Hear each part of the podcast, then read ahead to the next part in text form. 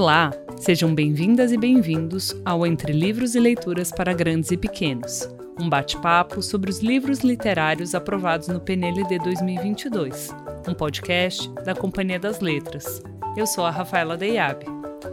Neste episódio, conversamos sobre os livros A Casa, que traz o famoso poema de Vinícius de Moraes, e o belíssimo Achou, da autora paulistana Aline Abreu. Para conversar desses livros hoje com a gente, está aqui a Érica Faria.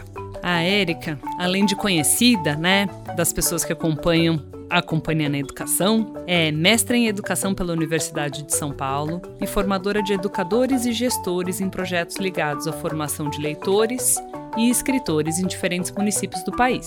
É também autora de materiais didáticos e ministra aulas no curso de Pedagogia e de Pós-Graduação Literatura para Crianças e Jovens pelo Instituto Vera Cruz. Antes de começar o podcast, vamos ao nosso famoso aperitivo. Né? E o aperitivo é escutarmos juntos o poema A Casa, na voz da atriz e contadora de histórias Suelen Ribeiro. Era uma casa muito engraçada, não tinha teto, não tinha nada. Ninguém podia entrar nela, não, porque na casa não tinha chão. Ninguém podia dormir na rede, porque na casa não tinha parede. Ninguém podia fazer pipi. Porque pinico não tinha ali, mas era feita com muito esmero, na Rua dos Bobos, número zero. O livro A Casa traz o poema de Vinícius de Moraes, que faz parte da coletânea A Arca de Noé, publicada originalmente em 1970. No poema, Vinícius constrói uma casa muito engraçada que não tinha teto, não tinha nada. Anos depois, a poesia foi musicada pelo Toquinho. O poema se tornou um clássico da literatura e do cancioneiro infantil. E hoje em dia é difícil quem não conheça. E junto com a casa, a gente trouxe para o bate-papo o livro Achou, da autora Aline Abreu, que escreveu e ilustrou a obra. A Aline se considera, como ela mesmo gosta de falar, uma escritora de palavras e imagens. E nessa dinâmica entre imagem e palavra, a Show propõe aos leitores pequenos e para os grandes também uma postura ativa, convidando quem lê a procurar o que está escondido pelas ilustrações. E para falar desses dois livros incríveis, estamos aqui hoje com a Érica. Tudo bom, Érica? Tudo bem, Rafa. Então, a gente colocou na roda de hoje, nesse bate-papo, dois livros que trabalham uma relação bem importante entre texto e ilustração. Quais são, você acha, as aproximações que a gente pode fazer entre um livro e outro a partir desse jogo entre imagem e palavra? Bom, Rafa, a relação entre texto e imagem em ambos os livros é um convite já feito para os pequenos leitores interagirem com a obra. Né? Essa relação ela amplia novas leituras, novos jeitos de ver, de interagir com essa obra. Mesmo no caso de A Casa, que é um poema já conhecido, né? muito, como você mesma disse, acho que é difícil alguém não conhecer, ele é ampliado nesse livro pelas ilustrações de Silvana Rando, né? Então, os pássaros estão por trás do desaparecimento da casa que não tinha nada, né? Esses pássaros que vão arrancando, que vão tirando, onde está, né? Então, traz um lugar, uma possível interpretação, amplia o jeito de pensar essa casa que não tinha nada. Isso provoca um engajamento de quem lê, né? Desde cedo, é, a gente coloca as crianças num lugar ativo e num lugar investigativo também, né? As crianças sabem que elas têm que procurar coisas ali na ilustração, procurar coisas no, no texto, né? O mesmo acontece em Achou. É uma história parecida, né? Em termos de o que, que eu tenho que procurar nas ilustrações e traz um algo que eu acho incrível, que é uma história paralela protagonizada por formigas, né? E quem lê pode escolher esse percurso. Observar toda essa trilha das formigas e depois ir lendo o texto, fazendo isso junto ou fazendo isso depois. Então, isso abre muitas possibilidades para o leitor ler da forma como ele quer ler, né? E a imagem aqui, ela é entendida como texto, né? Isso quer dizer o quê? Que ela está articulada com o texto ou ela está também produzindo sentido. Né? E isso, aparentemente, tem um espaço entre essas imagens e o texto que o leitor pode preencher conforme o seu repertório, conforme as suas experiências. Então, um, trazendo e enfatizando mais uma vez esse papel ativo do leitor. E são habilidades de leitura muito sofisticadas, né, que são exigidas por obras como essas, né? Mas ao mesmo tempo, as duas obras parecem propor para o leitor uma espécie de brincadeira, né? Uma espécie de jogo.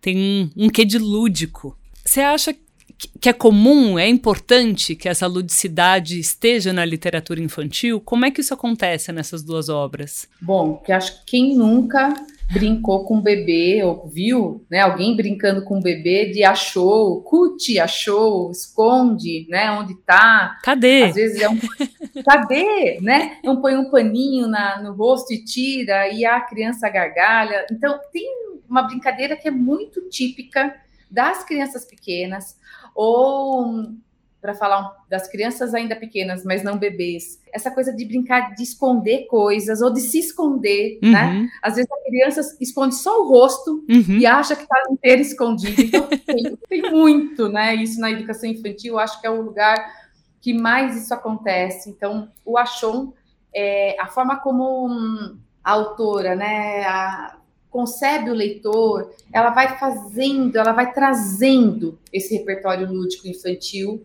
e vai permitindo né, que as crianças interajam com a obra e, e se conectem com ela de um jeito muito especial, né?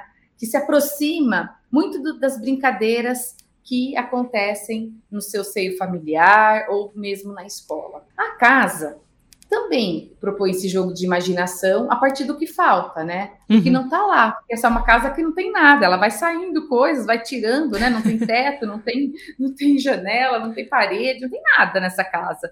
Então, também é um, um, jogo de imaginação interessante, né? Que provoca. É uma situação inusitada, traz um certo. Absurdo, né? Eu não sei.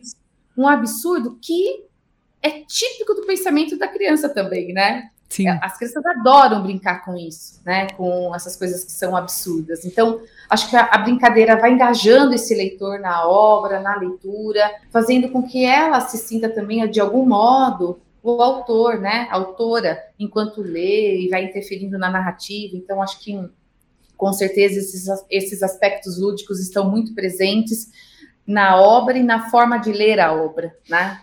Vou contar um caos aqui. Confesso que quando eu descobri que a gente ia publicar a casa como um livro, né? Fiquei pensando, falei, caramba, vocês vão ilustrar? Não tem como ilustrar um livro como esse, né? E daí eu fiquei lembrando desde a minha infância que eu imaginava que a casa fosse uma série de paredes, né? Porque não tinha teto, não tinha nada, mas para mim tinha paredes, né? Eu lembro quando chegou o livro na editora, eu fui correndo para ler o livro que eu queria saber como é que tinha conseguido, né, transpor essa situação inusitada e absurda para imagens, né? E eu achei a saída que a Silvana achou, né, para essa casa tão diferente muito boa, né? A sacada com os passarinhos. Eu, eu também fiquei pensando nisso, como ilustrar, né? Genial, incrível. E fico pensando que poderiam ter outras, né? Sim. E esse poderia ser um convite de pensar como seria essa casa para você, na sua imaginação, antes de ver essa da Silvana, né? Então, acho que esse também é um jogo interessante de fazer com as crianças assim de 4, 5 anos. Muito bacana. E, e, outra coisa que é muito forte nas duas obras aqui é quase o, o, um jogo sonoro, né, com as palavras, que aparece tanto na casa quanto no achou. É uma marca importante? Como cada uma das obras dá conta disso? Ah, eu acho que tem, são marcas importantes nesses livros, né?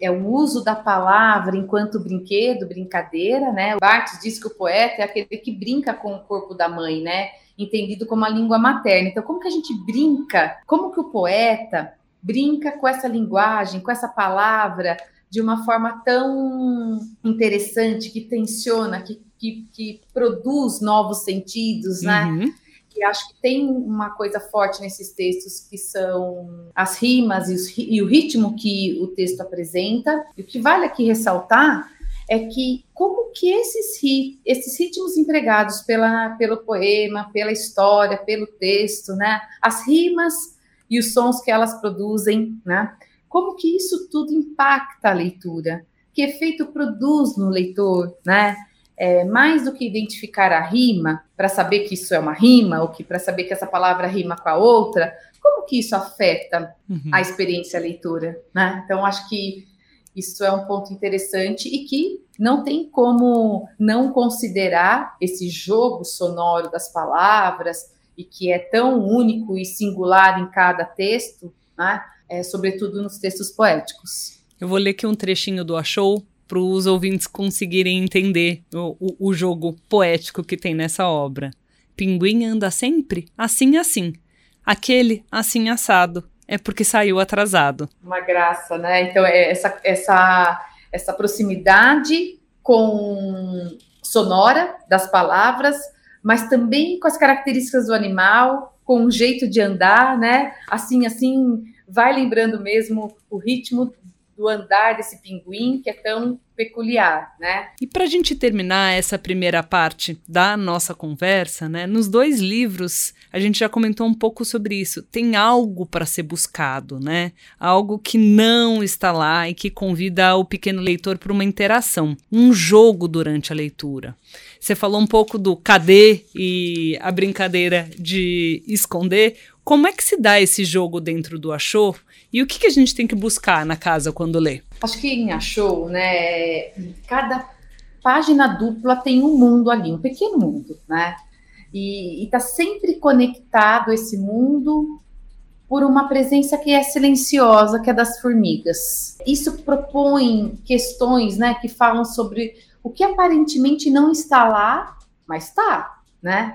É aquela brincadeira, né? Onde está o bolo? Onde está o bebê jacaré? Onde foi todo mundo, né? E isso que vai marcando praticamente toda a narrativa, chega no final, isso muda, né? Porque tá todo mundo junto e o achou tá todo mundo lá, tá todo mundo lá, uhum. todo mundo achado, encontrado, né? Então, acho que tem esse esse lugar de procurar algo e que essa resposta vem lá no final. Uhum. Agora, no livro A Casa, cada verso já apresenta algo que a casa não tem, né? Está é, tá indicando a ausência, a falta. Mas há uma afirmação no final, né? A casa era feita com muito esmero. então, não tá lá, mas foi feita? Tá lá. Então, acho que esse jogo que tem e não tem, de esconder e achar, de estar ou não estar, é um jogo interessante que as crianças adoram. E, e presente em ambas as narrativas, de, de, formas diferentes, né? Como eu destaquei agora. O, o Achou deixa explícito nessa né, brincadeira do procure e acha, né? Quase a gente poderia dizer que é um livro interativo, né? Que convoca o leitor para essa procura ativa, né? A lá onde está o Oli e faz isso com o texto e com a ilustração, né? Faz isso intencionalmente, explicitamente ali para o leitor ver. Uhum.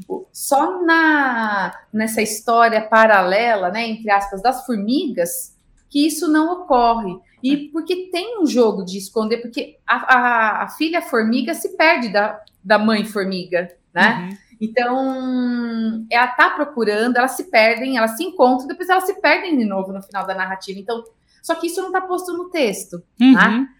E aí precisa um leitor mais atento para conseguir essa observação, essa análise dessa história das formigas, do percurso das formigas, né? Isso que você fala da história paralela das formigas, né? O que é interessante é que a história continua depois que o livro principal terminou, né?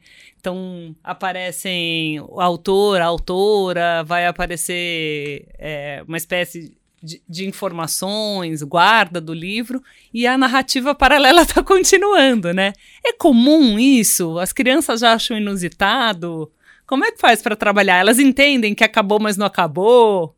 Então, de novo, exige esse leitor muito atento, quer dizer, não se acostume com o final sendo o final, porque na verdade nesse livro não é, né? Uhum. Eu costumo dizer que é um final, uma história cíclica, porque quando a gente acha que terminou, na, nesse, nessa história paralela das formigas, elas estão perdidas de novo. E aí isso remete ao começo da história. Tá? Uhum. É como se fosse de novo todo aquele processo que a gente acabou de brincar e acabou de ler e acabou de ver. Então, eu acho que é, isso exige um, um, adulto também, né? Um mediador de leitura para ajudar as crianças a observarem isso. E cria um efeito cômico também, né? Do de ah, novo para as crianças, né? De novo.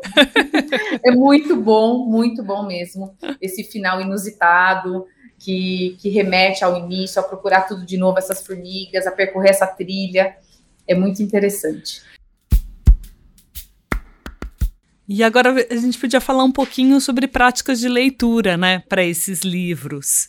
O que, que você imagina, né, pensando a experiência de leitura com crianças bem pequenas com essas obras? Quais estratégias seriam possíveis, principalmente é, pensando cada livro específico? Não sei se você quer começar pelo Achou. Bom, nós detalhamos aqui aspectos importantes de serem considerados, né? Então a gente tá, a gente quer que as crianças participem de uma experiência de leitura desde bem pequenos, é essa defesa, né? Uhum. Mesmo elas não sabem ler convencionalmente, as crianças pequenas, mas elas podem interagir e atuar como leitoras nessas situações em que alguém, algum adulto, seja um responsável, um familiar, ou seja o professor, a professora, desde que eles leiam para as crianças, né? É, essa é uma defesa importante. As crianças estão lendo quando ela ouve uma história.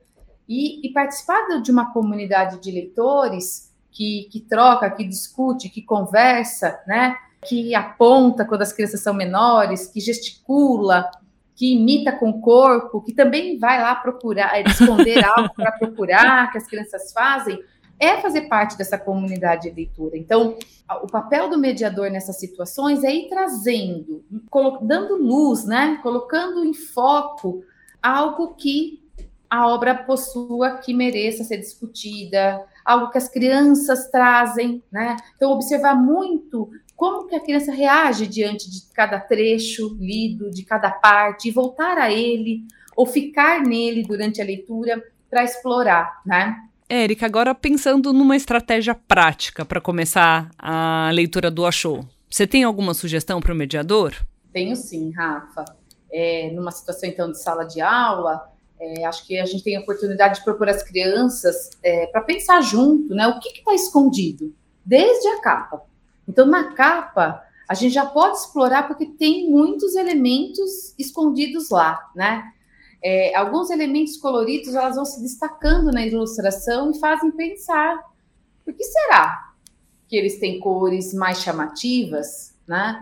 E outros talvez menos? O que, que tem aqui, né?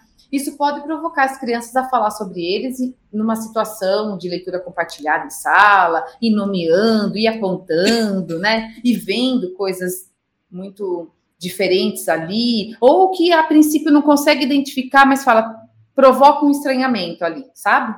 Falando ainda dessas ilustrações, não achou? É, eu acho impressionante aquela página dupla, quase inteira em branco, né? Que destoa do livro inteiro e que daí tem só uma ilustração à direita com o bico do tucano e uma pergunta: aonde foi todo mundo? Ah, essa página é incrível, chama muito a atenção, não só nossa, dos adultos, como das crianças. É uma espécie assim de ponto de virada narrativa, né? Porque virando a página, todas as personagens que estavam sendo procuradas durante a narrativa, durante a história, estão ali juntas, né? Aquelas que foram achadas em cada ilustração.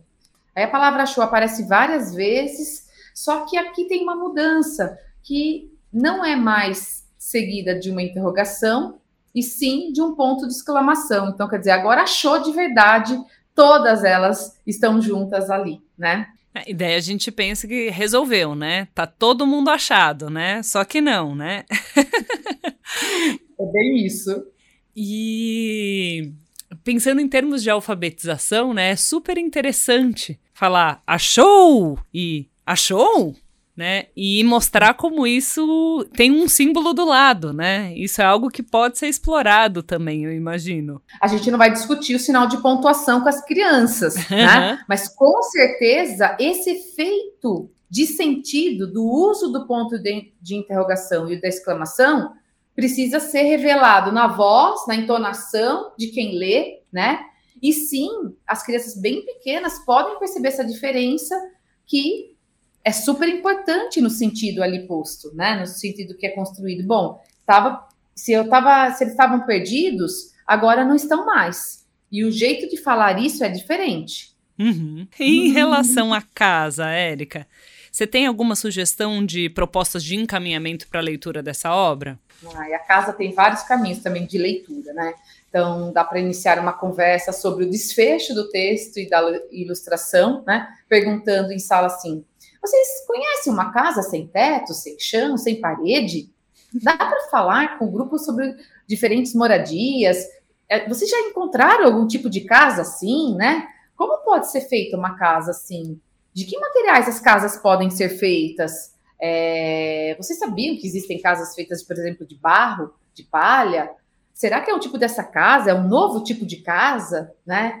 É, eu acho que a, essa discussão das diferenças de, de, tipos de casa, de moradia, é, podem aguçar a imaginação de como que é essa casa do poema, né? Que casa é essa? E a gente está falando tanto de casa, né? Esses são dois livros que a gente conversou bastante sobre a leitura deles dentro da escola, mas são livros que também são muito profícuos de serem lidos, né, dentro do ambiente da casa, né? É, eu brinco que é quase quando a gente tem certidão de nascimento de brasileiro, a gente vem ali um anexo que diz: lerás a casa ou escutarás o poema, né? Você tem que saber essa história, né? Faz parte do repertório, né? Todas a, a, as canções e poemas da Arca de Noé. É, e a brincadeira do esconde e acha, né, que a gente faz tanto dentro de casa, nos contextos familiares. Então, assim, me parecem livros que são muito também profícuos e que rendem muito leituras em casa.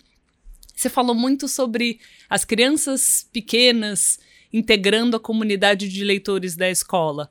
Os pais, os familiares integram essa comunidade de leitura, essa comunidade escolar? Como é que a gente faz para aproximá-los, né, dessa comunidade leitora que é a escola? Sem dúvida que fazem parte, né? A escola precisa pensar como ampliar essa comunidade de leitores, aquela que existe dentro de sala de aula, para fora dos muros da, da escola, isso inclui as famílias. É um grande desafio que a gente enfrenta, né? É, de como agregar todas as famílias, e, e, acho que existem alguns caminhos importantes, né? É, de considerar. Então, a escola precisa comunicar à família que essa é uma prática muito importante para as crianças. Sim, estamos pensando na formação leitora, mas a gente sabe que a literatura ela contribui para a gente, para uma formação psíquica, para uma formação que permite é, se ver no mundo, olhar o mundo de um jeito diferente, né, com outros olhos, ou vários olhares, várias perspectivas e considerar, né, para formar em seguida uma postura é, mais crítica diante de algum fato, de algum acontecimento. Então, se a literatura contribui tanto para isso, como que a família pode contribuir? E eu acho que a escola pode ajudar, além da compreensão, é, dando sugestões de como ler com as crianças, né? O poema A Casa, ele é cantado muito facilmente, né? Vamos cantar junto com as crianças? Vamos olhar essas ilustrações, como que elas aparecem, né? Como que vão apreciar juntos. Acho que a ideia é a experiência de estar junto com a criança e ler, né? Então pode um convite, pode um texto explicando, pode um, uma dica de como explorar os livros. É importante que a escola também assuma esse papel que é importante na formação das famílias com as crianças, né? Pode falar sobre isso na reunião de pais, começar com a abertura com uma leitura mediada. Com certeza, né? É, nada como passar pela experiência de leitura, né? Entender, sentir na pele o que, que é essa experiência de leitura, para entender a importância dela. E nenhuma mãe, nenhum pai, nenhum responsável quer negar esse direito para as crianças, né? Então, acho que a gente pode fazer um trabalho conjunto, escola, família, em prol dessa formação da criança, não só a formação leitora, mas a formação dessa criança como um sujeito que é que tem um todo, é integral, né? Essa formação integral do, da criança. O papo tá muito bom, Érica, mas infelizmente a gente está chegando ao fim do episódio de hoje. Queria te agradecer, muito obrigada por essa conversa maravilhosa. Eu que agradeço essa oportunidade de estar aqui, Rafa.